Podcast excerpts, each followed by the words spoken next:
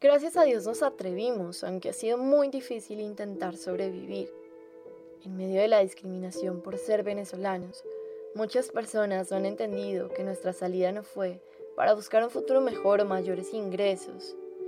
En realidad, nuestra salida fue buscando sobrevivir.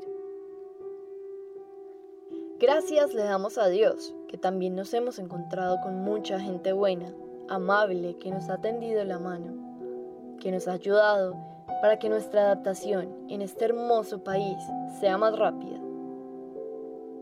Estamos bien, gracias a Dios, porque estamos comiendo y estamos juntos, y poco a poco Dios nos ha abierto puertas.